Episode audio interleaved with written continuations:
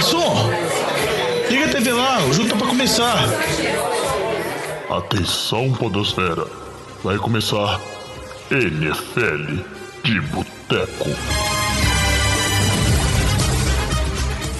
Bem-vindos a mais um NFL de Boteco. Eu sou o Vitor Oliveira e hoje não é o Thiago Jovem de Mello que tá aqui, porque é aquele folgado espera o programa voltar pra sair de férias e não dá pra entender, tá na praia tomando um. Eu quero deixar meu protesto aqui. Não, Que primeiro, isso, mas eu nem chamei você Não, ainda, mas calma aí. eu vou, eu vou é cortar aqui de cara, porque ele fica me sabatinando, me criticando, falando que eu que tiro férias do programa, que eu que não levo o programa a sério. A NFL ficou de férias, ninguém fazia nada. Só o programa voltar, coincidentemente, no segundo programa, assim, pra não dar muito na cara, a gente não voltar no primeiro. Ele não, foi pra Bahia, tá nas férias, ficou postando foto ainda. Não vai- Ah, velho, que eles vão reclamar, velho. Diogão, você tira umas três férias por ano. Tirei o Vitinho é servidor público aqui, do- dois meses de férias por ano também, velho. Ó, então pera aí. Então vocês já perceberam aí que nós temos metade do Diogão Coelhão, porque a outra metade tá preocupado com o jogo do Galo. E aí, Diogão? Não, velho, tô puto. Nem me fala começar sobre o jogo do Atlético, senão o programa vai durar. Temos também aqui Antônio Lamba Qual é? e Chalé. E aí, tá bom, Vitinho? Tudo tranquilo? Tranquilo, Passou a cara. raiva? Duas semanas, tá, tá mais tranquilo? Ah, agora a gente aceita, né? Agora a gente só fica observando ele fazendo olhares lá pro Baker Mayfield. É, dá até um ciúminho aí. velho. Ele não fazia sempre lá, né? É. Por que será? Não, o- não, o Landry falou que eles conversavam todo dia via FaceTime, velho. É tipo, é um são trem sem BFF, condição a amizade dos dois. BFF. Então, hoje nós vamos dar. Nós estamos naquele período meio sem notícia, meio monótono da NFL, mas a gente tem aí duas semaninhas de, de notícias E pra muita gente criatividade comentar. também pra inventar Muita nas criatividade pautas. sempre.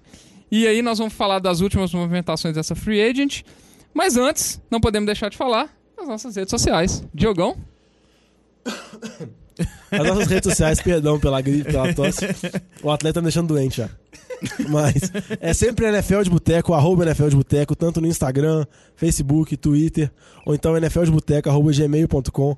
Pode mandar, manda inbox nas redes sociais, ou manda e-mail pra gente com sugestão de pauta pro programa. Principalmente na época de off-season, a gente precisa de criatividade. Tá difícil bolar pauta pra todos os programas. Mas pode mandar sugestão de assuntos que vocês querem que a gente discuta. Tudo a gente vai conseguindo colocar, dando um jeito aí pra falar também. Só pra quem não entendeu aí, no a gente tá falando do Atlético aqui, no momento o Atlético Mineiro está jogando a Libertadores. Contra Não, o Zamora, não entra mais o time da informação, não, Venezuela, não, não, está não, ganhando de não 2 a precisa 0 disso. É só O- pro, o é um podcast é contexto, é um, é um contexto, é só um contexto para os Ah, tá bom. ouvintes. Então, tá bom. Então, vamos para as notícias das, das duas semanas aí. Quebrando notícias. E vamos começar falando do time, que é o atual defensor do, do Super Bowl, atual campeão. De praxe, né, galera? Dinastia. E aí, o time que foi na semana passada recebeu a, a notícia, talvez esperada, talvez não, mas muito já comentada, que foi a apos- a aposentadoria do Rob Gronk- Gronkowski.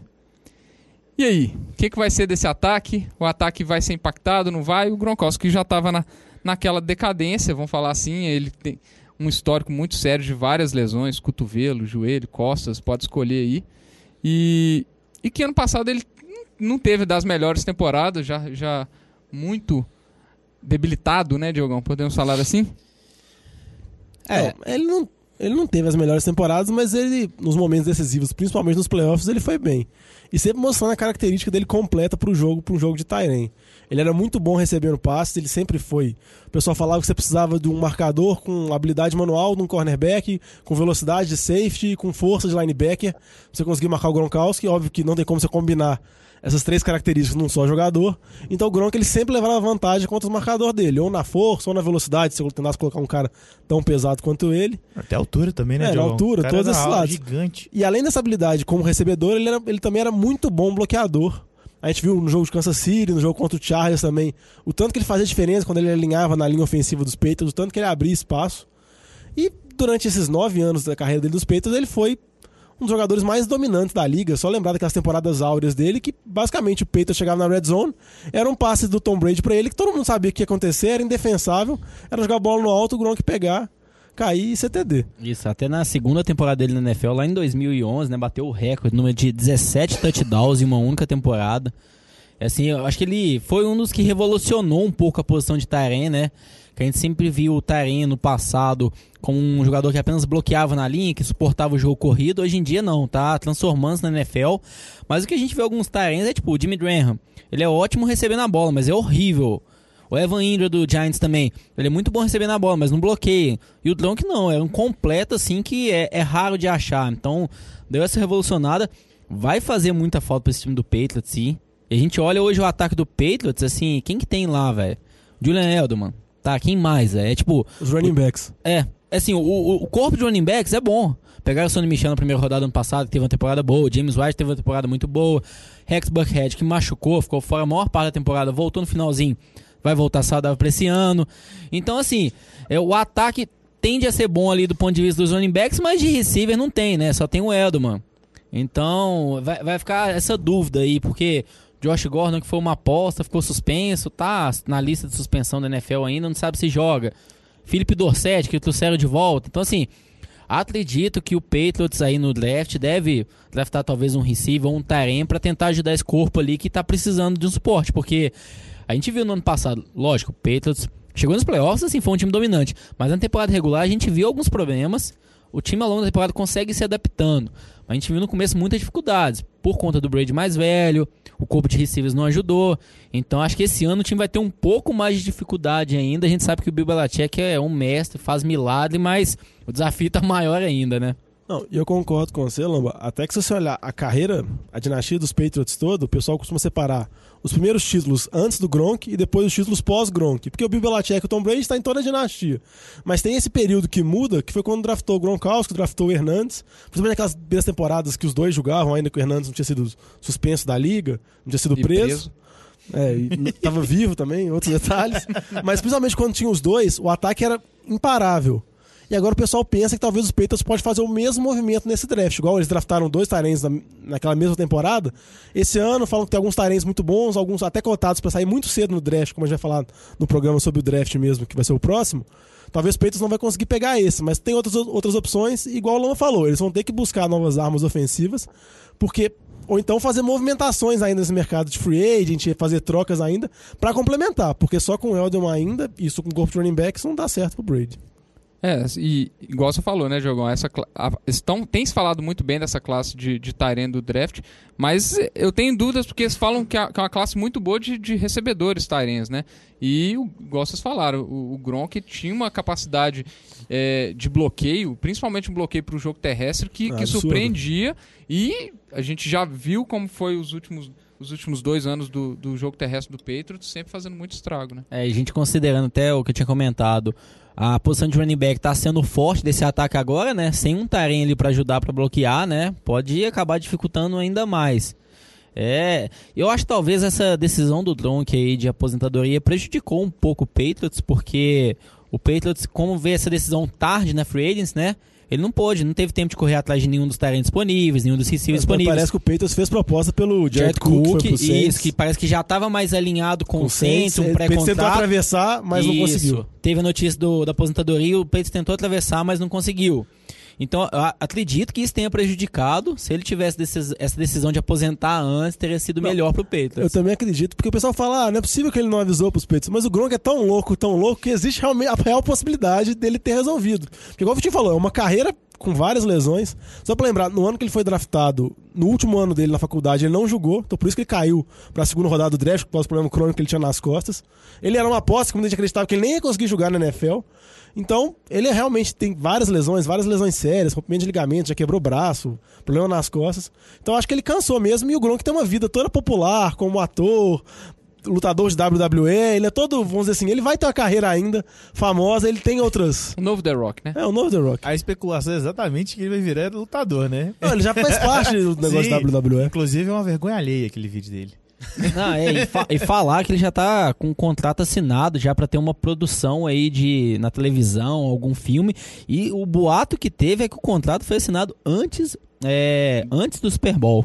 Então essa que fica a curiosidade aí, se antes do Super Bowl já estava assinado, talvez ele ficou pensando um pouquinho na vida se aposentar ou não. Aquela questão, né? Ganhou um título, falou, ah, não, já ganhei três títulos na minha carreira, né? Eu acho que já tá bom, tá suficiente, posso aposentar aqui feliz. Mas aí, pra fechar o assunto Gronk, vou mandar uma, uma jogada rápida aqui.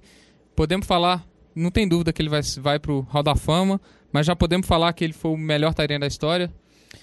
Eu não sei se eu falaria o melhor da história com certeza, mas eu acho que tá ali no top 2, top 3. Um que a gente lembra muito é o Tony Gonzalez, né? Que jogou em Atlanta, em Kansas City, que acho que tem um recorde de recepções de tarefa na Só tá história. atrás de Jerry Rice. É, então assim, eu acho que o Tony Gonzalez teve uma carreira mais longa, né?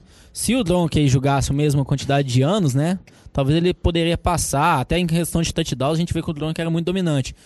Eu não sei se é o primeiro ou o segundo, assim, acho que dá pra discutir, os dois são muito bons. Acho que quando a gente fala de dois jogadores muito bons, é até perigoso a gente colocar um na frente do outro. Então acho que é- seria o top 2 aí, esses dois jogadores. É, eu concordo com o Lamba, acho que não dá pra falar ele como unanimidade como o melhor da história por causa do tempo de carreira dele. Menos de 10 anos, 9 anos, comparar ele com o Tony Gonzalez, outros jogadores que jogaram durante 15, 20 anos a liga. Tonho é o portão. É, eu acho muito complicado, até Antônio Gates mesmo. Mas eu acho uma coisa que pode falar dele que ele foi o Tyrene mais dominante. Na época do auge do Gronkowski, ele era um dos jogadores mais dominantes da liga, ele era o Tyrene mais dominante. Era, era aquele jogador que mudou o nível do jogo. Ele em campo, ele alterava completamente as partidas, alterava todas, totalmente as marcações. Ele revolucionou a posição, pelo fato de um jogador tão forte, tão atlético, conseguir receber, bloquear, tudo isso. Então eu acho que pode falar, no auge dele, ele pode ter sido o melhor Tyrene, mas o auge dele não durou tanto. É, não, até um- uma estatística aí, ele começou como titular 100 jogos na carreira dele. Ele marcou 79 touchdowns. Essa é uma média de 0.8 touchdowns por jogo, velho. É assim, impressionante, velho. Quando a gente fala assim, ah, o Odell Beckham, um dos melhores receivers que teve toda essa discussão da troca, ele tem uma proporção muito parecida com a do Tronk. Então, assim, da mesma forma que a gente vê o Odell ali um, totalmente dominante, um dos melhores marcadores de touchdown, o Tronk também, né? E além do bloqueio no jogo corrido que a gente falou, que não aparece na estatística, né? Então, assim, só exalta essa carreira dele. Um pouco curta, né? Mas, assim, muito gloriosa. Então é isso aí. É uma pena pra torcida dos Patriots. Um alívio pra, pra aquela divisão horrorosa. Não que vai resolver o problema dos outros times, né? Mas aí, continuando falando aqui dessa começo de decadência dos Patriots, de novo, fim da Perigoso. dinastia. A gente falou isso ano passado, deu muito errado. Mas vamos falar das coisas que estão dando errado dos Espera Patriots. perder primeiro, aí gente vocês gosta. falam que acabou. A gente gosta de falar das coisas que estão começando a dar errado pros Patriots. Era bom que Temos na que pauta aí- tava escrito. Alguém tirou até, tava escrito lá assim: bloco. É, Patriots. Decadência do Patriots. Vamos evitar falar isso porque a gente viu que deu errado. Mas vamos falar aí da saída do Greg Schiano, ou Chiano, não sei como é que fala, é, que era o novo DC, é que, que- entrou pra substituir o Brian Flores e não É, durou não, nada. Não, não dá nem pra falar de saída, porque ele nem chegou a ser oficializado ainda, embora todos os boatos, todas as notícias eram que ele seria o coordenador defensivo dos Patriots, que ele tem uma relação antiga com o Bill Belichick e ele substituiria o Brian, Brian Flores, Flores que foi pra Miami. Mas o Patriots só costuma oficializar depois que todas as posições estão, vamos dizer assim, certinhas, aí que ele consegue soltar a toda a comissão técnica de maneira oficial. Mas o Greg Schiano tomou uma decisão, soltou uma carta aberta ao público, falando que ele vai aposentar mesmo, se dedicar à família, ele até fala da relação com o Belichick na carta, etc. Deixando claro que ele tinha uma relação com os Patriots, mas eu acho também que é uma situação que pode ser complicada para os Patriots, que é a mesma situação do Gronk também, que passou a free agent, agora também passou também, praticamente todos os coordenadores de defesa mais famosos, todas as comissões técnicas mais famosas, já se acertaram, agora cabe o Patriots, vamos dizer assim, a tomar uma decisão. Igual o Vitinho tava brincando antes do programa, se você abrir o site dos Patriots e em coordenação defensi- defensiva, o único nome que aparece é o Steve, o filho do filho do Belichick, o Steve Belichick, que ele é o único nome que tá como comissão. Eu não sei se o Patriots precisa de mais que isso, porque tem o Bill Belichick e ele é especialista de defesa.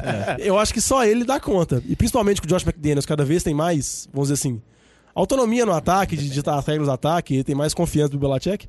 Talvez o Belichick querendo provar que ele consegue ganhar sozinho com a defesa.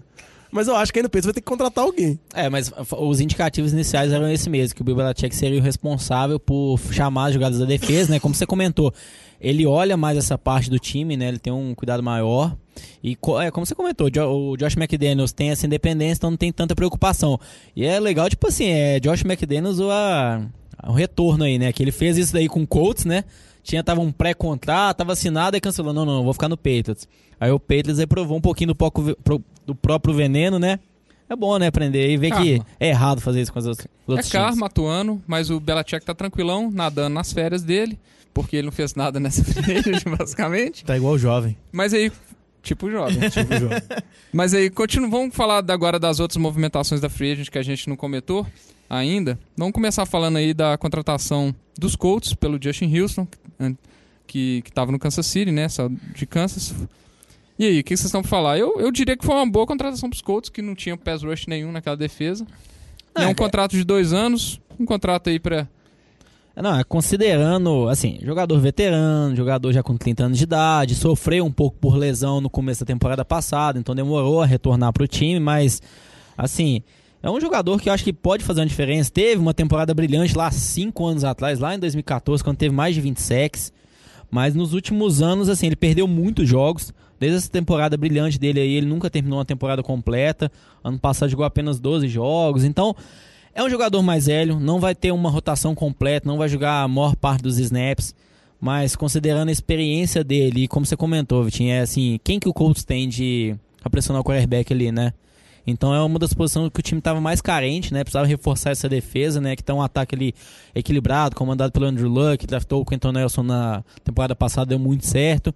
Então esse é o ano do Colts ajeitar essa defesa para conseguir chegar nos playoffs e competir ali nos playoffs com os outros times. É só lembrar que a defesa do Colts não é tão ruim assim também, né, Lamba? Ela teve um resultado bem expressivo no passado, né? Você via que a defesa botava pressão. Realmente, o, a- parecia que o corpo da secundária não era uma coisa muito expressiva, né? Então você via que tinha alguns buracos ali. Então vamos ver aí, né? Eu não sei, é igual, assim, é um questionamento que eu deixaria, que você meio que começou a responder exatamente isso, era se realmente ele, o, o, o Houston vindo, ele faria realmente uma diferença ali no, no time do Colts. É, assim, ano passado a defesa melhorou bastante, por- muito por conta do Leonard, né? O calor que eles draftaram o linebacker que foi o calor defensivo do ano, né? Teve meu com um ano com mais de 100 tackles, então assim, teve uma temporada ótima. Tem o Malik Hook eles pegaram duas temporadas atrás, o safety. Então assim, a linha defensiva é o que estava mais ausente ali nessa defesa, né? Então assim, talvez possa ser uma peça que vai complementar, mas é isso.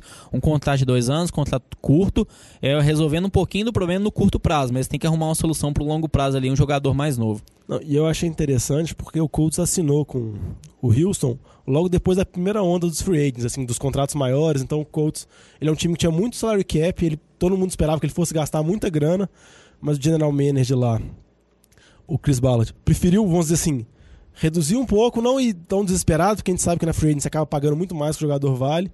Eu acho que acabou assinando um bom contrato com o Josh Houston. Eu concordo que é um jogador veterano, tem o risco de lesões, mas quando ele jogou bem na temporada passada, principalmente no final da temporada, ele ainda, quando ele jogou pelo Kansas City, ele ainda conseguiu jogar bem, ele conseguiu botar pressão. Eu acho que era uma peça que faltava, foi num preço justo, o se desesperou, eu gostei da movimentação. É, o Ballard que, que desde, a, desde que assumiu ele tem a, uma, uma, uma frente de reconstrução do time do Colts muito via draft. Ele já falou isso várias vezes, que ele não tem intenção de, de construir o time na free Que ele agent. quer, gua- quer guardar o dinheiro para pagar os jogadores pagar. que ele está desenvolvendo. Exatamente. Então eu acho que ele está sendo coerente, pelo menos, né? Diferente do nosso queridíssimo GM do Giants. Vai, É. vai voltar na discussão Não, do Giants. sem voltar na discussão do Giants, foi só uma cutucadinha de leve. Mas vamos falar de uma movimentação aí na, na divisão do Giants. O meu queridíssimo Philadelphia Eagles fez uma belíssima troca pelo Jordan Howard. Uma troca, um pick de sexta rodada do draft do ano que vem, que pode virar um de quinta, mas ainda assim eu acho que foi um preço muito bom para uma posição que o Eagles precisava bastante depois da, da saída do J.A.J. Mas calma aí, Diogão, deixa eu falar mais do meu time. Não, não, eu fiz só uma pergunta. Porque eu ia perguntar quantas trocas o Eagles. Quantos piques de sexta, sétima rodada, quinta rodada o Eagles tem? Porque o, Eagles, o Eagles troca tranquilamente uns três jogadores por temporada dessa forma. Mas o, o Eagles... Pique de a- sexta a- rodada, quinta rodada, o sétima cara. rodada. Aprendemos com o Patriots, o Brace também faz isso. E aí a gente aprendeu com os Patriots. O Jordan Howard, que depois da, da chegada do Matt Nagy lá, ele perdeu muito espaço lá. é, com, a- com o, o encaixe no esquema do Matt Nagy, né? O Terry Cohen correspondeu muito melhor é, e teve uma, um, um, É, O Jo- o Jorge Chico, mano, né? o Josh Chico, mano. Teve- os stats dele foram bem melhores. E o, o Howard foi pegando, perdendo cada vez mais espaço. O Chicago trouxe o Mike Davis essa temporada, então já estava se falando muito dessa troca. E o Eagles conseguiu, acho que foi uma bela barganha. Não que talvez seja a solução. Tem se falado muito que o Eagles talvez vá atrás de um, de um running back nesse draft. Eu já não tenho tanta certeza depois dessa movimentação. Tem outras necessidades que nós vamos falar no próximo programa, mas eu achei que foi uma uma boa temporada, uma, boa troca por um valor muito baixo para um running back que já teve temporadas de mais de mil jardas. Isso, não, concordo completamente com o que você tá falando. O Howard vindo aí pra quarta temporada dele na NFL, na temporada de calor dele, ele teve uma temporada muito boa, com mais de 1.300 jardas, correu muito bem com a bola. É essa que é a questão do Howard, ele é limitado à primeira e segunda descida. É essa a ele é função uma que parede ele é, recebendo a bola. Exatamente, essa é a função que ele vai exercer no Eagles. Primeira, segunda descida. Terceira descida do Eagles. Talvez estão até falando se Sproles vai voltar ou não, arruma outro running back, dá um jeito. Mas assim, pra primeira e segunda descida, assim, eu acho que é um jogador que tá desvalorizado na NFL. Eu acho que a chegada do Matt prejudicou ele muito, que ele não encaixou naquele ataque. Isso eu acho que foi uma ótima troca pro Eagles. Eu não entendi muito bem essa troca do Chicago aí, porque ainda assim ele era um jogador bom, muito melhor do que Mike Davis, né? Então, entenda, ah, ganhamos lá um pique de sexta rodada, mas poxa, eu acho que é mais importante você ter um jogador do calibre de Jordan Howard por uma temporada ainda, do que contratar um Mike Davis, porque teve alguns jogos bons em Seattle, mas... É porque no esquema de Chicago, quando o Howard estava em campo, era muito claro que eles iam correr. Era uma situação igual o Saints estava com o Adrian Peterson naquela época, que tinha o Peterson, o Camaro e o Ingram. Que você acaba, vamos dizer assim, declarando sua jogada muito clara. O Mike Davis ele consegue receber a bola, eu acho que ele, ele é um running back correndo pior do que o Howard.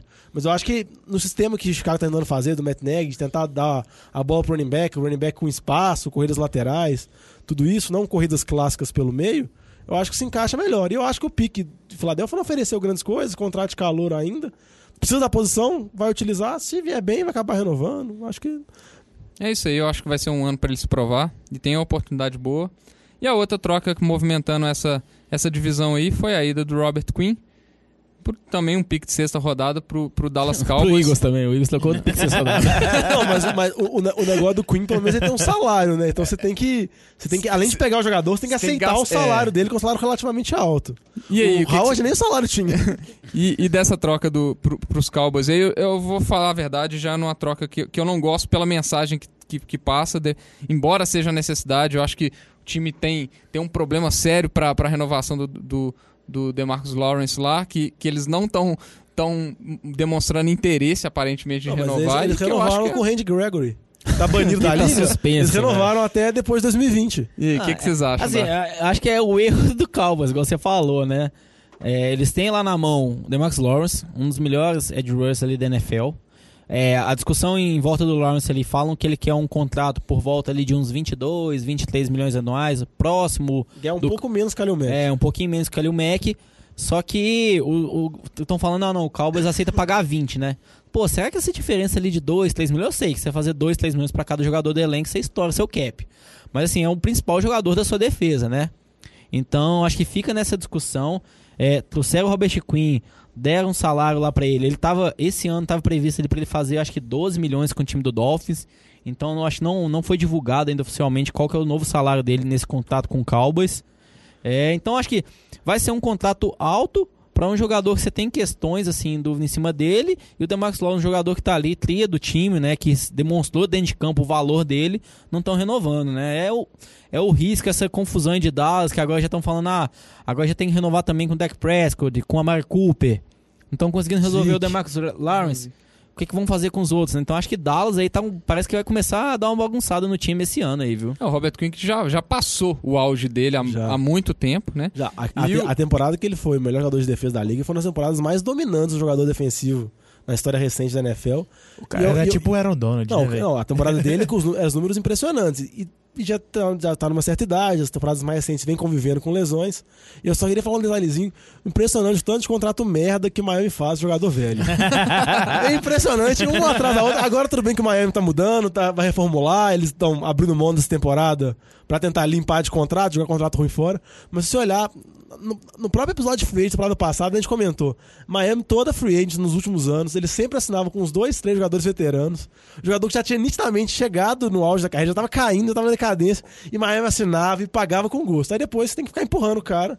Pelo menos conseguiu um pique de sexta rodada agora pelo Queen. Ótimo. O que, que você vai fazer com o pique de sexta rodada agora, velho? Trocaram pro Jordan Howard. É, e, Ô, o Eagles faz a festa. Esse time de campeão de Super Bowl, se você olhar um tanto de cara, o Michael Bennett chegou lá agora um pique de quinta rodada. e Dallas, e, Da- e Dallas aí que tem que ficar esperto, senão vai, vai sofrer um holdoutzinho aí que não tem se falado muito essa temporada, né? Holdout. Mas acho que não. O Le'Veon Bell ele mostrou que não deu certo o plano. Aqui uma coisa aqui, ó, do Queen, pela especulação, é um contrato aí de apenas um ano de 8 milhões de dólares.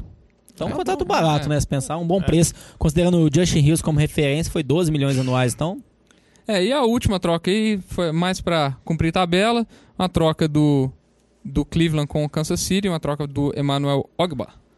O, o DE de, que saiu de, de Cleveland foi pra Kansas City pelo Eric Murray, safety. Eric Berry.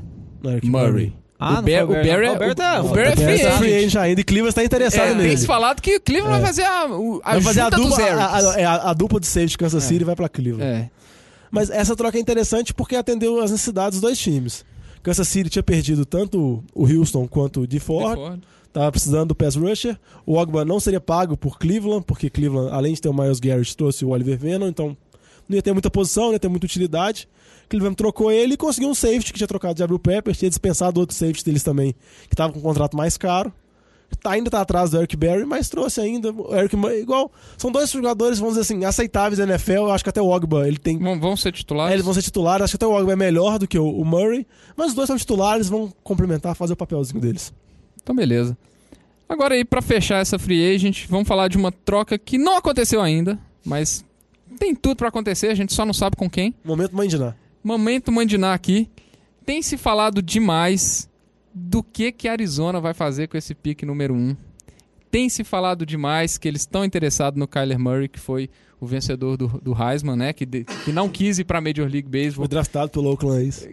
Regaçou Ele tem um contrato, dá pra ele mudar ainda, viu? é. mas que estão se falando que a Arizona tem muito interesse nele, porque é um jogador que tem mais mobilidade, uma coisa que o Josh Rosen não conseguiu. Não, não, não é característica do Josh Rosen e naquela linha ofensiva é, é uma pré-requisito quase para ser QB lá. Então tem se falado muito que, o- que o Arizona tá querendo trocar o Josh Rosen. Já se, já se falaram que já- eles já receberam uma proposta de um pick de segunda rodada, que para mim pareceu bem razoável, pelo que ele demonstrou que não foi nada espetacular. E aí? Quem que vocês acham que vai buscar o Josh Rosen? Se é que alguém vai querer pagar um pique de segunda rodada realmente. É, então, os quatro times que estão sendo mais cotados aí nesses boatos é o Giants, Patriots, Chargers e Washington Redskins. Então, assim, a gente vê dois times que estão com um problema na posição de quarterback aí, o Giants e o Redskins, que precisam resolver um problema logo. E O Giants não acha isso, não. Se olhar a entrevista do GM, ele discorda de você, mas tudo bem. E o Patriots e o Chargers, né, que tem Brady, Reeves, dois ótimos QBs, mas Igual estão em fim de carreira, né? É, igual ele lá. Então, Mesma coisa. É, na verdade, então é, é, é a mesma Na verdade, coisa. são três, três QBs em fim de carreira. É. Só que um. QBs vitoriosos, né? Dois aí muito bons e um ruim, que é o Rivers, que nunca ganhou o Super Bowl, né? Então, assim, o Manny é bom, ganhou dois, né? É, é o, que, o, o principal boato aí do pique de segunda rodada, disseram que foi o Giants, que o pique ele eu acho que é o número 37, logo no começo da segunda rodada. Eu não sei, eu acho que o Cardinals, se for verdade, tudo isso que a gente tá ouvindo, eles estão tentando forçar ao máximo para ganhar um pique de primeira rodada. Eu acho que eles não vão conseguir. Se a gente pensar assim, vamos imaginar que for o pique do Giants, que é o 37 o Patriots tem o 32 velho, quase a mesma coisa. Eu acho que é um pouco do peso de falar, não, a gente ganhou um pique de primeira rodada. Só pra dar um Gastei o de peso. primeira. É, Porque às vezes é a mesma coisa, É, exatamente, é mais pro GM ali não se queimar, tipo, pô, você gastou o décimo pique no draft ano passado e agora ganhou um pique só de segunda rodada? Não, não, ganhou um de primeira, que é o último, mas foi um da primeira rodada. Então acho que eles estão tentando fazer um pouquinho ali pra não se queimar muito. E como o Giants tem o 17 pique, né, que veio da troca do Odell, acredito que a Arizona tá mirando esse pique ali, querendo de qualquer jeito, né, mas também o Giants não tá querendo trocar, porque o Josh Rosen teve uma temporada bem ruim. Assim, a gente não pode avaliar, prever a carreira dele por causa de uma temporada. Até porque o resto do time era bem Horrível. né? Exatamente. Pra a não gente viu, é, péssimo. a gente viu, tipo assim, um exemplo aí, o Goff, lógico, depois da primeira temporada do Goff, foi com o Eric, com com o Eric Fischer? Jeff Eric Fisher. Jeff Fisher, o head coach que é horrível. Chegou o Chama que veio, que é essa mente brilhante que mudou o O estilo do próprio Goff. Trubisky mesmo. É, você vê que o. Trubisky melhorou bastante. Então, assim, quando comparam, falou, foi a primeira temporada, ele não tinha ajuda nenhuma da linha, não tinha, tipo, receiver até o Fitzgerald, tava em fim de carreira, David Johnson. Então, assim, ele não teve muita ajuda, velho. A mudança mesmo de head coach agora. É, mas você colocar o Josh Allen ali na. Josh Rosen. Josh Rosen, desculpa. No, no time do Giants, velho, o que, que vai fazer? Não, não vai resolver Vai também, ser não. Arizona parte 2. Não, mas ele vai ser um QB pra ser desenvolvido pro futuro. Eu, eu Mas- acho que o negócio do Josh Rosen tem que tanto analisar essa temporada última dele, obviamente, mas tem que analisar também o desempenho que ele teve no college, que foi ele ser, selecionado um pick de primeira rodada. Então você tem que fazer as duas análises, não pode também só pensar que com a temporada dele foi muito ruim, queimar ele e se livrar. Mas eu acho que essa situação dele vai provavelmente prorrogar até o draft, porque vai ficar nessa barganha de quanto você me oferece, ah, eu quero mais, eu quero menos, isso, aquilo. Mas pelas notícias que a gente vê, parece que a Arizona tá muito interessada bastante no Kyler Murray. Pa- Você vê assim, que, é. Todos os mocks, todas as seleções, sempre ele aparece como a escolha número um. Então você vai até usar. E o que, que aconteceria se, se draftasse se tivesse o Josh Rosen? Será que o Josh Rosen se ia reportar o time? Ele ia fazer holdout? Como que ia ser a situação, assim? A situação bastante complicada. Não, eu torço pra eles não pegarem o Murray, velho. Porque todo mundo tá achando que isso vai acontecer, velho. Se não for, vai ter sido a melhor bomba de fumaça da história, velho. Porque todo mundo tá acreditando, todo mundo fala, não, é certo, velho. Murray vai ser o pick, pick número um. Todo mundo tá confirmando isso. Então, se eles não pegarem o Kyler Murray, eu vou dar parabéns É, pro GM, não, é porque, porque- assim, vai ter sido o maior fake da história. É, mas, mas eu acho que o plano do GM é, se eles não pegarem, eles trocarem. Que eu acho que o plano ele tá tentando vender isso pra trocar. Porque eu acho que só não pegar ele pegar, por exemplo, o Nick Bossa na primeira, não muda muita história. Tipo, não vai fazer muita diferença. Eu acho que ele tá tentando fazer, se ele não quiser, é pra tentar vender. Por exemplo, o Kyle Murray essa semana teve um treino separado com o Oakland, teve um jantar com o Joe Gruden e com o Make Mayock também, que parece estar interessados no garoto.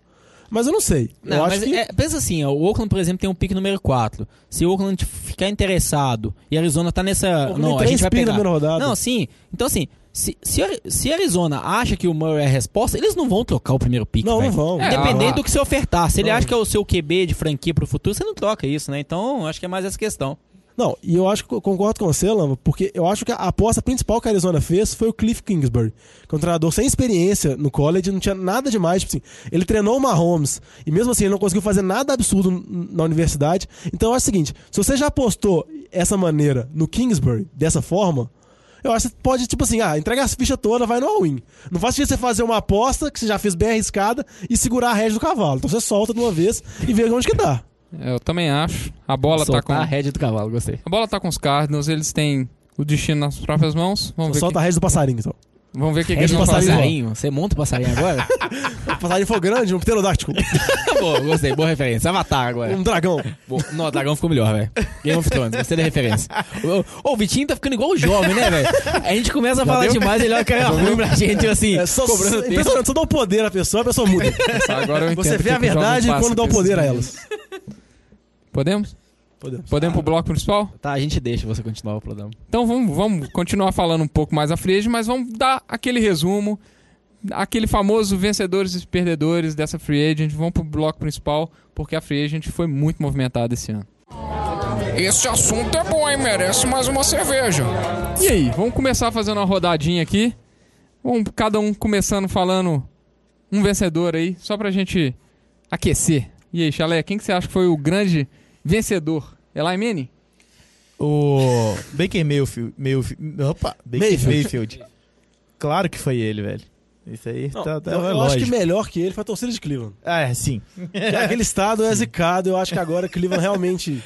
Eu, acho que a empolgação tomou conta. Acharam tanto a pelas, de boi lá, né? não, Não, tan- tan- Joe? tanto pelas chegadas dos jogadores, do Odell, Oliver Vernon, outros jogadores que chegaram, quanto também pelo Baker Mayfield na segunda temporada dele. Já, se- a primeira temporada já foi muito bem. Parece que ele é um QB de franquia, parece que ele tem tudo para ser um dos bons QBs nos próximos anos da NFL. Eu acho que a torcida de Cleveland pode ficar muito esperançosa nos próximos anos. Até em relação a isso, teve um caso curioso, teve um, um torcedor, uma pessoa de Cleveland saiu na rua gritando, velho. Aí chamaram a polícia pra ele. Aí a polícia chegou pra abordar, o que você tá gritando na rua, incomodando a vizinhança?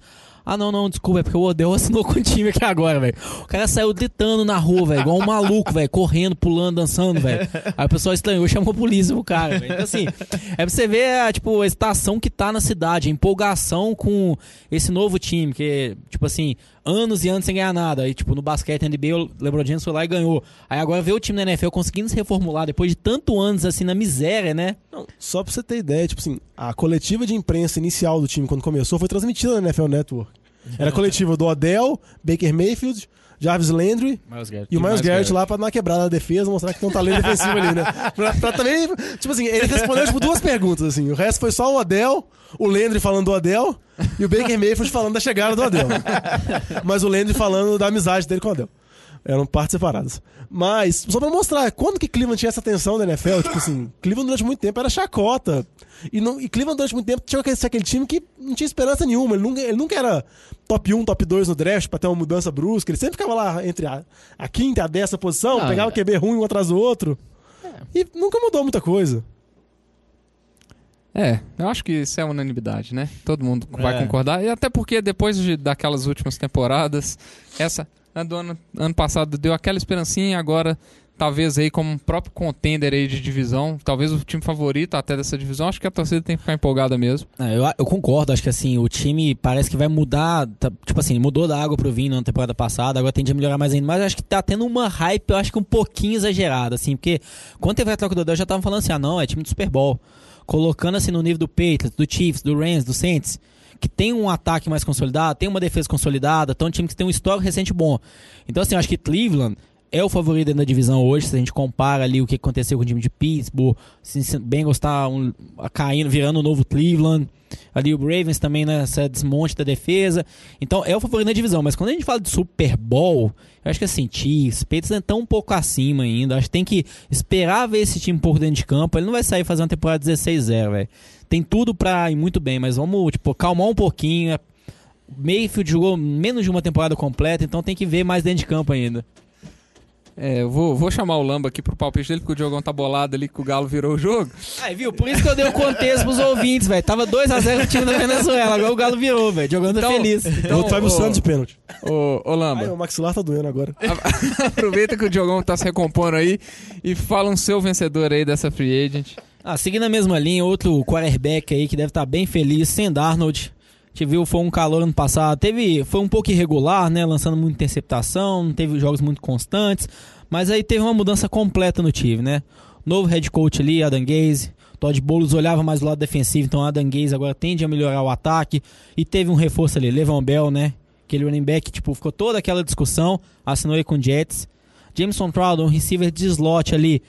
Pode, tipo assim, não ser um receiver dominante, mas para slot talvez seja um dos melhores da NFL. E o guard também, o Ozemelli ali que estava no Raiders antes. Então, assim, fez uma recomposição do ataque. É, o time do Jets como um todo ainda pode ter um pouco de deficiência ali na defesa, algumas posições, mas assim, quando a gente olha o ataque eu acho que Sam Darnold deve estar bem feliz. Tudo leva a crer que ele vai ter uma melhora de produção nessa segunda temporada dele. Como a gente comentou agora há pouco aí, o Goff teve, o Trubisky teve. Então acho que pode acontecer a mesma coisa pro Darnold aí, como foi para esses outros quarterbacks aí. Uma temporada primeira ruim de calor, na segunda ele evoluindo, tendo a ajuda ali da coordenação e outras peças ofensivas aí. Ah, a presença do Bell ajuda ele demais. É, eu, Todos a- os aspectos do jogo. é, eu concordo com, com o Bell aí. Ah, Eu vou discordar um pouco do Adam Gaze. Eu mesmo fiquei um, um pouco decepcionado com essa contratação do Jets. Eu esperava algo, algo talvez um pouco mais ousado, vamos dizer assim. Tirar o Adam Gaze de, de Miami, que não fez, não fez nada espetacular naquele time de Miami. Não conseguiu f- tirar... O time dos tirar vai contratar quem é? Luxemburgo? ousado, ousado. Vou tratar o, o, o professor, professor. O Zidane, você quer que pegar o Zidane no Real Acho Madrid? depois desse comentário aí. Acho- Parar com referências de futebol, né? Focar no futebol podemos americano. seguir o programa. E aí, Diogão, agora que você tá recuperado, fa- Tô. chuta. Não, meu, manda um relaxa, pe- meu vencedor um não vai ser o. Atlético ainda, porque mesmo se virar com Zamora em casa, não é motivo de comemoração, assim. Então, vou- meu vencedor será relativo à NFL. Meu vencedor será o Las Vegas Raiders. Um time que ainda não existe, mas vai existir. Porque eu coloquei ele como vencedor porque temporada passada, o Gruden chegou no Raiders, no Oakland Raiders, trocou os principais atletas, trocou a Mari Cooper, trocou o Kalil Mack, saiu acumulando pique e ia partir para uma reconstrução geral, que parecia ser uma reconstrução longa e demorada, porque ele tinha 10 anos de contrato, então ele poderia se dar seu prazer. Mas acho que no final da temporada ele cansou disso, ele viu que cansou de perder, resolveu dar uma acelerada no processo, gastou uma quantidade de dinheiro relativamente boa. Na free agent trouxe o Adel, trouxe, perdão, o Antônio Brown, trouxe Lamarcus Joyner, o o Marcus safety. Joyner, o safety. Trouxe o, o Trent Brown também. Linha ofensiva dos Discutível, Patriots. que mas- é discutível mas é. pelo valor, é muito caro, mas ele jogou bem pelos Patriots. Então eu acho que trouxe vários bons jogadores já, que já estão no auge, já estão, vamos dizer assim, entram para ser titulares, entram para ser importantes. E mais os picks acumulados de primeira rodada, o que eu queria falar é que eu acho que essa transição de Oakland e Las Vegas futuramente, de um time muito ruim que o John Gruden estava construindo para um time ser um time competitivo, eu acho que vai ser mais rápido do que o esperado. Porque eu acho que ele resolveu ap- apressar o passo porque ele viu que perder, perder, perder ainda dá muita coisa e a situação dele talvez pudesse começar a esquentar mesmo com os 10 anos de contrato. Então não sei se esse ano vai ser um time para playoffs, eu acho que ainda não. Eu acho que ainda é um time que está atrás dos outros times na divisão deles. Mas eu acho que se eles acertarem nos três picks que eles têm na primeira rodada, conseguirem trazer principalmente jogadores bons para defesa, que é a parte mais carente do elenco, eu acho que na próxima temporada, quando eles chegarem em Las Vegas, tiverem um novo estádio bonitinho e tiverem toda hype sobre eles, eu acho que eles podem se tornar um time atrativo na NFL e pode ser um time bem competitivo. E você acha que essa reconstrução aí que tá, que tá sendo mais rápida do que esperar vai continuar sendo com o Derek Carr, Diogão? Tem se falado muito que, igual você comentou, Do do, Kyler Murray, Murray. é. Já tem se comentado do Drew Locke também. A gente vê alguns Ah, comentários o, o mais é né? esporádicos. É, basicamente é isso, Embora né? ele esteja falando que O Derek Carr é o QB da é o franquia da dele, franquia é. dele. O negócio é, o Derek Carr tem um contrato longo com o Oakland e um contrato Caríssimo. caro. Então o Oakland, se quiser draftar um, um QB novo agora, o Oakland precisa fazer algum movimento pra repassar o Derek Carr pra algum time. Óbvio que o Derek Carr, eu acho ele um bom QB, eu acho que ele teria um times interessados a ele, apesar do contrato que ele tem. Mas eu não sei ainda. Eu acho que esse, é, vamos dizer assim, que não dá pra muito saber com o Gruden, assim, ele muda muito rápido. Igual na temporada passada ele tava na reconstrução total. Nessa temporada, você trazer uma bala e pagar o Antônio Brown é o que você quer ganhar agora. Você tá querendo ganhar nos próximos anos. Você não tá querendo uma reconstrução de 5 anos. Com o Antônio Brown já tem 32. Entendeu? Então, eu acho que ele vai tentar fazer esse time com o Carr. Nos próximos anos. Ah, é, Se der errado, é. aí eu acho que ele chuta o balde na Ele temporada. trouxe agora novas peças ofensivas pro carro. Então, assim, trouxe o Trent Ball ali pra jogar de left tackle. Trouxe dois receivers, o Anthony Brown, que é um dos melhores receivers da NFL. O Tyrell Williams também, que tava sendo um receiver cotado nessa free agents. Então, assim, ele trouxe, trouxe novas peças. Se não resolver agora, se o carro não der certo, aí o carro vai, provavelmente vai ser trocado, mandado embora. Então, acho que pelo menos mais essa temporada a gente vê ele ali, talvez mais duas. Então, vamos ver como que vai ser essa temporada. Vai ser interessante essa temporada de Oakland aí. Não, vai ser, mas eu também não surpreenderia ninguém aqui da mesa se desse a louca no John Gruden e ele oferecesse os três piques dele de primeira rodada pela Arizona pra pegar o Kyler Murray, ou draftar o Drew Locke, ou draftar o Ryan Haskins, ou draftar algum outro QB porque ele acha que é melhor, entendeu? Eu acho que seria uma loucura gigantesca. É, mas você duvida isso do Gruden? Não dá pra Não, duvidar. Se falasse que o Gruden chegaria e trocaria a Mari Cooper, trocaria o Kalil Mack, sair trocando todo mundo igual louco, falaria que é uma loucura. Ele fez. É, eu acho que talvez acontecer dele pegar um, um quarterback ali na primeira rodada com um dos picks dele, ok. Agora sair tocando pra subir demais, aí vai ser loucura mesmo. É, isso aí é amor platônico, né? Amor platônico que isso aí, porque eu ainda acho que a Arizona vai pegar o Kyler Murray e vai deixar todo mundo E falam que pode rolar uma troca entre irmãos. babando. Que o Washington pode trocar com o Oakland pro Washington pegar um QB. Aí pode trocar os Grudens, podem trocar. A posição do head coach, eles vão tocar? Não. no, no eles vão fechar o negócio no almoço de família, de domingo. Assim. Aí eu passo por aí, ah, tu não pique segunda rodada. Né? Aí fechou. O, ô, Diogão, você tá muito enganado porque o Jay Gruden não participa de decisões naquele time Ah, é de. Washington. então, Ele pode até tentar, mas ele pode tentar, conseguir. mas ele não é envolvido nisso. Ah, mas no, no almoço de família deve participar, né, velho? Deve ser direitos iguais ali, velho. É, e eu vou colocar aqui mais um, mais um vencedor aqui, que eu, na verdade, não é um vencedor, é a posição vencedora. Ano passado a gente teve os, os wide receivers, que eu acho que tiveram vários contratos altíssimos, jogadores fraquíssimos que não fizeram nada e ganharam os contratos altíssimos. E esse ano o- a posição que ganhou muito foram os safeties. A gente chegou a comentar isso na, na- no episódio passado, mas para consolidar a gente tem Landon Collins, Landon Collins, Matthew, os dois com o- salários o de Texugão. 14 milhões anuais, e o Thomas, que é Thomas, quase que foi 14 pra milhões. Baltimore, né? Os três maiores salários hoje da NFL de safety, né? Então deu um salto aí, o, o salário mais alto anterior é de 12 milhões, então assim, um grande salto aí, mais de 10% de diferença. É, como você comentou, valorizando cada vez mais uma posição, porque a NFL tende a ser mais passe do que corrida, né? Então essa posição que protege ali a secundária tá sendo mais valorizada ainda. Não, e outros caras receberam. Adrian Amos, que assinou com o Green Bay, Com recebeu. Lamarcus Joyner, que a gente falou, Oakland, recebeu. Haha Clinton Dix, que assinou com o Chicago, também recebeu. Todos muito bem, receberam bons contratos. E, vamos dizer assim, em contraposição com a temporada anterior, que alguns safeties, como Eric Reed, Kenny Vaccaro, todos eles passaram a frente inteira sem receber contratos, acabaram sabe, recebendo contratos durante a temporada regular, mas estava uma posição, vamos dizer assim, bem desvalorizada. Nessa temporada já teve uma mudança brusca e recebe- além de receberem várias propostas, receberam contratos muito bons. É isso aí. E você comentou do, do Amos, né, Diogão? O Green Bay também que deu uma reformulada uma bacana reformulada na boa. defesa ali. Trouxe os Smith, o Preston Smith e o Davis Smith. Um veio de Washington. Zadarius. Zadarius, Zadarius. perdão. E outro veio de Baltimore. Ambos pass rushers para ajudar O Adrian Amos mesmo, você comentou agora Adrian safety. Amos assinou também, tentando fazer uma defesa mais forte. Segunda temporada do Mike Patton, coordenador de defesa. Tentando, vamos dizer assim, dar uma defesa mais firme e, col- e colocar menos pressão sobre o Aaron Rodgers se conseguir as viradas malucas dele. Ah, mas Sempre é tá correndo perder a atrás. graça, né, velho? Ele consegue mas- fazer isso, deixa. Não, mas ele já tá, ele já tá num- numa certa idade, Lama, que você tem que tentar poupar o trabalho dele. Entendeu? É coisa de ajudar o velhinho. Beleza.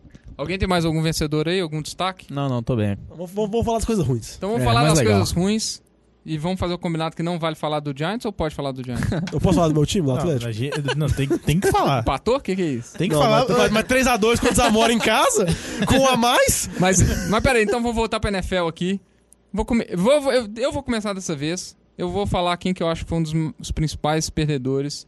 Eu acho que foi Kansas City. Eu acho que tem chance de perder muito mais ainda com essa indecisão do Tyreek Hill, que tem essa conversa aí de, de agressão. A criança, A a criança- filha, O filho dele. Não tem muito esclarecimento ainda em relação a É, essa mas- história, né? pouco- Uma pouco investigação. É, retrospecto, mas, mas- às mas- vezes as mas quando- investigações mas da quando tem- NFL é, são, são não. independentes, né? E só Pode falar, suspender um ele ditado, e, e dar um... É só pra falar, tipo assim, e geralmente onde tem muito bafafá, onde tem muita fumaça, geralmente tem fogo. foi, boa. E, não, mas eu queria falar, por mais que não tenha nada muito provado assim, igual teve o negócio do Karen Hunt, esse negócio, quando teve o negócio do Ray Rice também, é, a, a notícia acelera muito rápido. Quando sai uma notícia mais séria ou sai um vídeo, alguma coisa do tipo, aí a punição vem logo em sequência. Então, por mais que agora ah, tá leve, tem especulação aqui e ali, mas não duvida nada, daqui a uma semana surge alguma notícia, surge algum fato mais concreto, alguma imagem, ou algum vídeo, alguma declaração, e ele ficar suspenso indefinidamente, pegar um ano de suspensão. É, e tem, e tem muita água pra rolar até o início da temporada. Pode acontecer isso Eu mesmo, tô mas gostando- Eu tô gostando dos ditados, né, velho? Onde a fumaça, fogo, tem muita água pra rolar. É, tá, aqui o é pessoal assim. aqui hoje tá. a gente não erra, a gente não erra as palavras, mas a gente manda os ditados. mas a defesa de Kansas City eu acho que foi um grande impactado. Não vamos falar do ataque. O ataque tem o problema Karen Hunt, Tarek Hill, mas a defesa também em si já foi um desmanche muito grande. Jogadores consagrados, né? A gente já falou do Justin Wilson, do DeFord, É porque era o único Barry, ponto bom na defesa. que era, que eram os pontos bons. A defesa que ano passado não segurava ataque terrestre nenhum. Precisava que o Mahomes fizesse lá 50 pontos. A gente lembra daquele jogo de Kansas City contra o Rams, que foi aquele tiroteio, porque nenhuma defesa respondeu.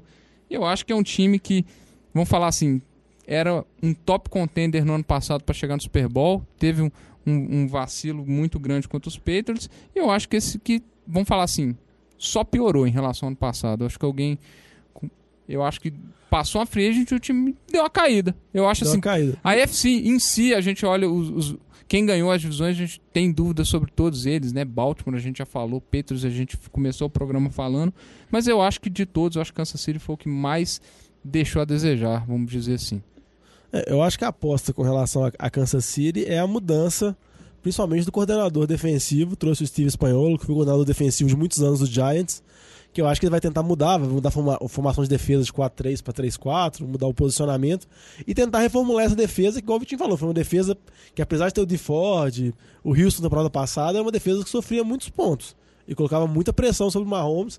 Tudo bem que o Mahomes é o MVP da liga, é um QB fantástico, mas tem que também facilitar, não dá pro cara carregar sozinho tudo. Que é Eu o que o concordo. Green Bay tá fazendo. É, eu concordo com você, é um time que caiu, mas eu ainda acho que é o favorito na divisão. Porque eu ainda acho que tem o Mahomes ainda, tem o Andy Reid, que é um treinador muito bom. Então, eu acho que se acertar a defesa, nem, nem precisa ser uma defesa top, uma defesa nível Denver ganhar o Super Bowl. Precisa ser uma defesa ok, que não vai te acabar com o seu time. É, vai que eles dão sorte e pegam o corner igual igual o Brown fez, né? Pegou um É, pode cornerback top de linha, que jogando pra caramba. É, mas o negócio Sei é que lá, né? você vê É. algumas especulações de draft, Kansas City tá pegando receiver na primeira Receiver, rodada né? por causa da indefinição do Tyreek Hill. Então, não dá pra É, saber. você pensa é prejudicial, porque você olha a posição de receiver, eles têm o Tarek Hill aí, né, que seria um ótimo receiver. Tem um Semi Watkins Estão que eles pagando estão o dinheiro, uma bala. bala. Tipo, o impacto dele no cap esse ano é tipo 19 milhões, velho. Então, assim, é o uma Travis bala. Kelsey. Travis Kelsey, não, assim, não era. O ataque não era pra onde você ia mexer, É, né? Tinha que reforçar a é, defesa. mas Exatamente. com as, com as especulações. E obviamente Kansas City sabe mais do que a gente, eles têm mais informações se esse assunto é realmente sério. Por exemplo, eu acho que se Kansas City realmente draftar um receiver na primeira rodada, É o sinal aqui. é um É. sinal claro que é um assunto sério. E só lembrando a posição de Kansas City com a situação do Karen Hunt, logo antes, antes da NFL punir mesmo o Karen Hunt, Kansas City já dispensou ele. Óbvio que o Tarek Hill é outro nível, um dos melhores receivers da liga. Talvez Kansas City vai ter, vamos dizer assim, mais boa vontade, entre aspas, com ele, mas não dá pra saber. É. E aí, Alex, qual que é o seu perdedor dessa free agent aí? Eu vou quebrar o contrato e, e claro que o Giants, né, velho? É lógico. É, é, e como tá na pauta aí, principalmente Pat Sherman, porque ele tem um ano, né, que ele veio pro Giants com, né, com a promessa de um time legal e tal. E de repente o time só vai, né, indo pro mais e mais mais pro buraco. E agora ele tem meio que uma obrigação de pelo menos não deixar o barco afundar demais. Sabe? Pra ele se salvar nesse, nesse caso aí, ele vai precisar fazer mágica, cara. Então eu acho que ele é um grande perdedor aí, porque ele vai ter que se virar nos 30. Até falar aqui um pouquinho antes de Diogão falar, uma notícia que eu vi essa semana falando que pode existir a possibilidade do Giants renovar por mais um ano com o Eli Manning, cara. É, isso eu vi. E é uma possibilidade. É, sim. Não, isso tem só uma coisa. E a possibilidade eles consideram como séria. É, é tipo real, assim, a é- notícia é, tipo assim, o Giants realmente considera, a possibilidade de renovar com o Eli Manning. É, então, triste, assim, velho. É é triste. talvez é o pensamento, ah, se eles não pegaram um QB no draft esse ano, talvez você olhar, não, vamos pegar o Eli mais um ano só pra ele enrolar aqui, enquanto a gente pega um no draft do ano que vem. Tem uns três anos tá nisso. Mas é porque eles já querem aquele QB, João. Não Ah, é, eles estão mirando o menino de Clemson daqui a três é, anos. É porque passou o Deshaun Watson era ruim, passou o Mahomes era ruim, só passou jogador ruim. É. Mayfield, sem Darnold. Então, assim, é, o Darnold passou na cara deles. Podia ter escolhido, mas não. Então, Não, mas é porque, mesmo sem entrar na discussão do programa passado, o que, que o Giants tá fazendo, qual que é o plano, etc., eu acho que a situação do Pet Chan é uma situação bastante incômoda, porque eu acho que o time caiu o nível da temporada passada pra essa, o time não foi bem na temporada passada, ele não foi tão bem assim, por mais que falam que o Eli teve bons números no final da temporada, eu não vou entrar nesses méritos absurdos. Não Mas- vem falar que é absurdo, não, porque números são provas, tá? Não, mas as provas são imbecis. Números pode fazer qualquer conta que você quiser com ele. Excel aceita qualquer número que você põe. Mas aqui. Mas o que eu queria falar é o seguinte: se ele tiver uma temporada de novo, uma temporada ruim, uma temporada 5 vitórias, 6 vitórias, não conseguir chegar pros Giants pros playoffs, eu acho que ele tem uma chance muito grande de, de ser rodado, entendeu? sim. De ser mandado embora. Porque é uma situação. Às vezes o time passa um período de reconstrução, tanto o GM quanto o treinador. O time vai, tá na reconstrução, vai limpando salários, igual, igual o Vitinho falou que eles estão tentando fazer, vai acumulando piques de draft, mas acaba que quem colhe os louros da vitória é o treinador que vai chegar pra frente e o GM que vai chegar pra frente. Porque, vamos dizer assim, esse período aqui do sacrifício acaba sendo com esses caras e esses caras vão ter que ser cortados, não tem como. É, e só lembrar que o time, é, a defesa já tá. já- que não era grandes coisas, esse ano vai estar pior ainda, então. Buraco abaixo aí. É, acho que a gente chega de falar do Giants. O Vitinho tá malucão, ele tá só, que não precisa ele tá só mais. rodando os braços aqui, É, não tá entendendo o que ele tá fazendo, mas vamos lá. tá doidão. É processo acelerado, Diogo. Ficou tempo. Vou contar Então uma vai, história Diogo. sobre os Giants. Não, não sem história sobre Giants. Você já contou no episódio passado. Quem te quiser entender o que que tá acontecendo com esse time aí, Me explica, É. me manda um e-mail pra Raul NFL de Boteco e me conta. ou, ou isso. Mas legal, então falar Então sobre lá, Diogão, perdedor. fala de um perdedor. Um perdedor simples, um perdedor clássico, que foi acabou sendo o Le'Veon Bell. Um, um running back que, vamos dizer assim, não jogou na temporada passada, rasgou uns 15 milhões? Isso. Pouco mais de 14 milhões. Pouco milhões, exatamente, é. 14 milhões, que ele não queria jogar. E acabou assinando um contrato semelhante ao contrato que Pittsburgh tinha oferecido. Óbvio, se você for analisar friamente o contrato, você vai ver que o contrato agora dos Jets tem mais dinheiro garantido, então tem mais benefícios. Mas no fim das contas, ele rasgou 15 milhões de dólares e ele não conseguiu assinar o contrato top que ele imaginava. Porque não adianta você falar que esse contrato era o que ele esperava, porque ele tá recebendo menos que o Todd Gurley tá recebendo. E bem próximo que o David Johnson, se não um pouco menos, um pouco mais que o David Johnson. Então eu acho que ele é um perdedor em termos financeiros. Eu acho que ele tá feliz que ele saiu de Pittsburgh, porque ele não queria ficar lá. Aparentemente o Big Ben é muito chato.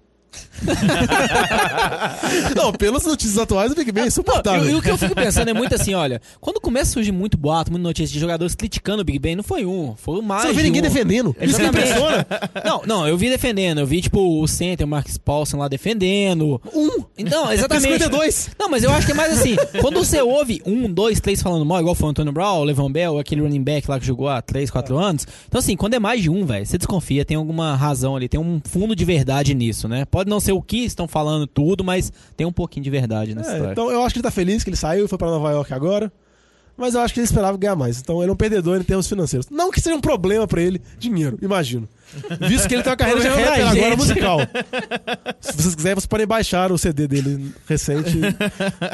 É, e, e- e mais, né? Ele é um perdedor moral, né? Era uma batalha de honra ali. Ele fazendo aquela birra pra conseguir o contrato, passar aquela mensagem que running back importa, né? E não conseguiu nada. Ele se Às deu vezes mal. pode passar a mensagem do rapper agora. É verdade. Lamba, o seu perdedor aí da, dessa free Meu agent. perdedor, acho que um pouco polêmico, vai ser o time do San Francisco 49ers. É, eu- Opa! aproveitar que o jovem não tá aqui, sentar, sentar, criticar. Gratuita! Eu acho que assim, é o time que tinha mais, um dos times mais cap no começo da, da off-season ali. Fez, vamos dizer assim, contratações de impacto, né? Quando a gente olha ali na defesa, trouxe o DeFord com a troca, deu um ótimo contrato pra ele. Trouxe Noah Alexander também, que é o linebacker ali de Tampa. Então, assim, fez essas duas trocas da defesa, mas quando a gente olha, eles pegaram no draft há pouco tempo o Solomon Thomas, que também é linha defensiva. Eles têm o DeForest Buckner ali, que é um DT, linha defensiva, que é um dos melhores da liga. Aí trouxeram o de Ford. E o que, que a gente vê no draft esse ano? É um- É um draft que falam que é muito forte de jogadores de linha defensiva. E o 49ers tendo o pick número 2 ali, os principais mocks falam, não, ele vai pegar o Nick Bolsa, ou então o Quinn Williams. Então, assim, o é, o provável é que ele vai pegar um jogador de linha. Então, assim, ele já tinha o DeForest Buckner, já tinha Solomon Thomas. Aí pegar o DeFord, dar um alto contrato para pegar outro jogador de linha defensiva agora no draft. Então, acho que foi um erro esse. O segundo erro, running back. Eles já tinham lá o Matt Breida, né? O Jerry McKinnon que não jogou a temporada passada. Aí eles foram trouxeram agora também o Tevin Coleman. Então, assim, eu falei, pô, pra que, que trouxe o Tevin Coleman com o McKinnon, com o Matt Breida e o outro lá, o Raheem Morstead, que renovaram também um contrato dele. Barato, mas renovaram. Então, assim, você tem quatro running backs. Vai ser um show no Fantasy. É. Lamba, o, o negócio é porque eles estão com medo de repetir o ano passado. Todo mundo Que machucou. todo mundo machucou. Tiveram que pegar o décimo running back lá pra poder jogar. Então, é Mas que o isso. Matt é. Vai machucar todo mundo. E, e por último, a posição de receiver. Eles não conseguiram trazer um receiver de, de forte pro time ali. Teve o boato do Odell, mas não conseguiram trazer o Odell, que seria uma grande O ajuda pro Brown. time. Antônio Brown. Aí trouxeram quem? Jordan Matthews. Então, assim, o Jordan Matthews, o receiver tá em baixa. Tipo assim, ah, não é tão velho ainda, mas não ok. Mas, tipo assim, em baixa, não teve sucesso na NFL. Teve um outro temporada boa no Eagles ali. Então, assim, eu acho que teve muitas perdas aí pro time do 49ers. Por isso que eu acho que é, é um perdedor aí, considerando todo o dinheiro que eles tinham, o que, que eles fizeram na Free Agents. Não, e eu concordo com você, Lam, porque se olhar todos os movimentos que o John Lynch, que é o General Manager dos 49ers, fez, todos deram errado, tirando o Garópolo, que foi basicamente entregue de bandeja pelo Belichick pra ele, por causa do- da relação que ele tinha com o Kyle Shanahan, dele querer tirar o, o Garópolo da AFC. Então, tirando o Garópolo que foi entregue de graça pro São Francisco, todos os movimentos, os piques- a maioria dos piques de draft foram uma tiro na água atrás do outro. Então é isso. Fechamos as movimentações da Free Agent, pelo menos as que já Vamos falar do tiveram. Giants, vai não? Não vamos falar mais do Giants. Agora é o papo de boteco sobre o. Agora, sobre, sobre o dono do Giants. Mas é isso aí, vamos agora pro Papo de Boteco. Hoje nós vamos começar a falar daquela semaninha que os técnicos se reúnem, que os donos dos times se reúnem pra analisar as mudanças de regras da Ah, NFL. achei que eles se reuniram só pra fazer uma festa mesmo. Não, mas o Belichick nem vai. Não quero nem dar moral pra esse negócio. Papo de Boteco. Então é isso. Os técnicos se juntaram, os donos se juntaram, Fizeram analisaram, uma festa. analisaram as propostas de mudança. A gente ti- tivemos uma mudança bastante interessante, prevista, eu diria, depois daquela Depois do choro, né? do choro do Lógico, choro, é, é Nossa justiça. que agora as jogadas de pass interference, tanto as marcadas quanto as não marcadas, Ofensivo defensivas e e ofensivas, poderão ser desafiadas e serão revisadas dentro do Two Minute Warning. Lembrando que não se aumentou a quantidade de desafios, né? Só que agora tem se discutido muito se os técnicos vão saber usar esses desafios. Não. Se eles vão sair gastando as, as flanelas todas, Sim. igual o McCarthy do Packers. E se vai ficar aquela chatice, porque agora qualquer uma jogada Talvez. é tão subjetiva, tão subjetiva, que qualquer quarta pra um, qualquer Hail Mary, qualquer coisa, os caras vão estar jogando flanela. É. Mas e aí? Foi vantajoso? Não vai ser? O que vocês acham acho assim, depois do que aconteceu com o Saints, o time do Rams lá na final de conferência, é o que falava era muito assim, a NFL tinha Ele que dar hoje na jogada. A- a não, mas a NFL tinha que dar uma resposta pra aquilo. Então foi essa questão de poder desafiar. É como você comentou, Vitinho. Como os desafios ainda são três por time, né? E toda vez que. Dois, dois por time, desculpa. Dois por time. E quando ele erra um desafio, ele perde um timeout também. Então isso é o que eles têm hoje pra parar o jogo também. Então não acho que vai atrapalhar muito o jogo. E acredito que a NFL vai ser essa dúvida. Como que ela vai revisar essas jogadas? Eu acredito que quando for um lance muito claro, eles vão aceitar voltar atrás. Então, assim, eu acho que quando tiver um pouco de dúvida, eles não vão voltar atrás. Eu acho que tem que ser nessa linha, tipo assim, ter 100% de certeza, nem um pouco subjetivo pra voltar atrás, pra não gerar muita discussão, né? Não, e só lembrando que, primeiro, ela é a mesma regra de, de desafio para os lances de, de turnover, ou seja, nos dois minutos finais de cada tempo, as jogadas são revisadas de, Só forma pela arbitragem. pela arbitragem.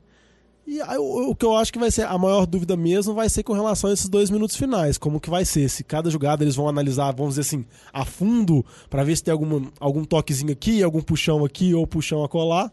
Mas, igual eu concordo, eu acho que eu, e eu acho que é uma mudança que é necessária por causa da polêmica que teve, que mais que a gente fica brincando com o Lamba. Foi uma coisa que interferiu muito no jogo, interferiu no andamento dos playoffs da temporada passada. Principalmente no Super Bowl, que foi um lixo o jogo. É, Não, e, e o mínimo de, de vídeo que você via ali mostrava claramente mostrava. que, Então, tava, que, né, é, que foi eu, eu- eu acho que a ideia é isso, igual o Lan falou, tentar. Eu acho que a ideia principal é tentar corrigir esses erros crassos, esses erros mal. Assim, porque se você for analisar muito a fundo mesmo, igual o pessoal fala, ah, vai ter que agora poder revisar toda a falta. Ah, e se começar esse a é um olhar tudo isso, É. vai ser. Não vai ter como, porque tem um puxãozinho aqui, um puxãozinho É. ali. E só também pra falar que essa é uma regra, uma mudança temporária, foi mudado pelo, pelo próximo ano. A NFL vai fazer uma análise e vai ver se o negócio vai se estender ou se vai voltar ao inicial. Então, se der muito errado, tiver muita picuinha e tudo, vai voltar ao normal. Óbvio que vai ter aquele período de adaptação também, igual teve no, na temporada passada, que toda todo sec em QB era falta, teve aquela situação do Clay Matthews, que ele falava que ele não podia encostar em nenhum QB que era falta, etc. Talvez agora vai ter essa situação, tanto com o receiver quanto com o corner. Porque agora vão estar mais focados nele vão ter os replays acontecendo. É, eu acho que a, a grande dúvida e o que gerou mais essa polêmica que é o lado da NFL, né? O lado do negócio, que é o medo que eles têm do jogo ficar mais chato É, de eles assistir. querem que o jogo fique mais rápido. E A, to- a ideia é sempre a ideia é essa. sempre essa: acelerar o jogo, parar com esses jogos de 4 horas, 3 horas e meia, porque ninguém aguenta. Tem que correr. Ah, eu, Corre! eu aguento, velho. Mó bom, velho. Mas eu, eu concordo, eu acho que é, que é uma, uma mudança pertinente. Eu acho que, acho que ficou muito, muito claro isso depois do playoffs passado, né? É, só que eu, eu concordo com você, Jogão. Vai ter esse período de adaptação. E, e cá pra nós, se eles querem o jogo mais rápido, eu acho que tem outras formas de eles fazerem isso. Eu acho que não é o challenge que atrasa o jogo. São as É. propagandas da televisão, cara. Exatamente. Que é, que é o que né? dá negócio, né? A gente vê lá dois minutos pra cada. Depois de, de cada punch, cada kickoff é uma lerdeza também, antes e depois. O kickoff parece que é um jogo à parte, né? Tem um período, um período grande antes, um período grande depois, Não, é isso- aquela enrolação. Não, eu- Então, assim, eu acho que tem formas melhores de, de corrigir isso. Óbvio, tudo vai valer do dinheiro de, de, de propaganda e Não, e fazer uma né? crítica aí, porque assim, quando é nos Estados Unidos, você vê pela televisão dos Estados Unidos, você vê diversas propagandas, é uma grande variedade, é legal de ver, velho. Agora aqui no Brasil, na boa, ESPN, velho, é a mesma propaganda o jogo inteiro, cara. E Véi, não tem loja da Van em BH. não me adianta mostrar propaganda da Van. cara, assim, não dá, velho, é a mesma propaganda, velho. E os caras do brasileiro estão precisando aprender um pouquinho mais de marketing ali, que tem umas propagandas que, ó, a da Havan, a produção ficou show. então, assim, o problema é esse, velho. Nos Estados Unidos faz sentido, é legal. Agora no Brasil é um saco ver as propagandas, velho. O programa não. Boteco criticando marketing, propaganda e publicidade brasileira. Vocês estão acabando com potenciais patrocinadores da NFL de Boteco. Vocês estão dando Van mole. patrocinar a gente, até parece. Mas é isso aí, eu acho que essa, essa. Podemos passar por essa regra aí. A outra regra que nós tivemos rapidinho é a proposta, rapidinho, Lamba. Só porque era- eu, eu gostei da proposta. Era a Proposta proposta, legal, do, do proposta novo legal. onside kick que foi colocada pe- pelo Denver. Pelo Denver, né? Foi, foi o Denver Broncos. Que queria que, em vez do onside kick, o time pudesse fazer uma quarta pra 15 na, na linha de 35, né? E aí, se conseguisse a quarta pra 15, mantinha a bola. Eu acho que foi legal. O técnico, o, o dono do, do Giants avacalhou tudo. Eu... Mas é, é- é porque, ó, é porque, primeiro, ele tem muito discernimento sobre futebol americano. Né? Mas eu, eu, eu- não, eu- foi do Giants ou foi do Bengals? Agora Não, não sei. O, o do Bengals Não, o- votou o- contra na outra, mas não fez diferença. não fez diferença, foi exatamente isso. O Giants votou também contra. O que eu ia falar é que o interessante dessa proposta de regra, eu acho que não mudou mais porque já teve uma mudança, vamos dizer assim, crítica, que é essa mudança da interferência dos passes. Eu acho que eles não queriam mudar tanto. Mas eu, eu acho que é interessante porque o dono do Denver, quando ele apresentou a proposta, ele mostrou que a, essa, a porcentagem de conversão de jogadas de uma quarta para 15, naquela posição do campo, mais ou menos, é similar à mesma, vamos dizer assim, conversão das jogadas do onside kick Do da regra antigo, anterior. né? Porque o da regra atual, como o jogador não pode tomar distância para correr, você tem que ficar parado na linha, é, praticamente é 1%, impossível é os 1%, caras os 1% recuperar. chance, Então, e ainda mais quando é cantado o onside, quando você vai fazer um onside numa jogada que todo mundo sabe que você tá querendo recuperar a bola. Mas eu achei que é interessante, ia dar mais dinamismo pro jogo. E era, era uma regra que só poderia usar no quarto quarto, né? Acho que era para um momento de mais emoção que o time precisa mesmo da jogada. Eu acho que ia ser válido. Mas é isso aí, não, foi, não passou. A única que passou foi essa do Pass Interference, que a gente já discutiu. Mas vocês tinham alguma outra regra que vocês acham que tinha que ter? Teve uma proposta do aí. Kansas City Chiefs que é uma regra para pro overtime, né, na prorrogação. A- os dois times terem o direito até a posse de bola. Porque foi o que aconteceu né, no overtime na final de conferência na temporada passada. O Patriots teve a primeira posse de bola, marcou o touchdown, o Patrick Mahomes teve que ficar sentado no banco lá, não pôde fazer nada. Aquela defesa fedorenta É, merece. exatamente. É, é esse que é o argumento. É, acabar. é, é pros dois lados. Mas assim, é tipo, às vezes o cara coroa ali, se os dois times têm um ataque muito bom, decide o jogo, né? Mas é, é uma, uma ideia que foi votada, uma mudança de regra, não foi aprovada agora, mas diz que ainda pode ser aprovada até o início da temporada. Então, ainda não foi aprovada, mas está em discussão ainda implementar essa regra e essa mudança. E essas mudanças da prorrogação vêm sendo graduais, né? Antes, qualquer pontuação já terminava o jogo, agora um TD termina o jogo. Se você faz um field goal, o outro time tem a chance. E com relação à mudança de regras, eu continuo batendo na mesma que eu falo nos dois anos de programa. A regra é mais imbecil da NFL. A regra mais imbecil que quando é fumble, que a bola sai da end zone, o time perde a bola, perde a posse, perde tudo, não acontece nada. e- A regra é imbecil.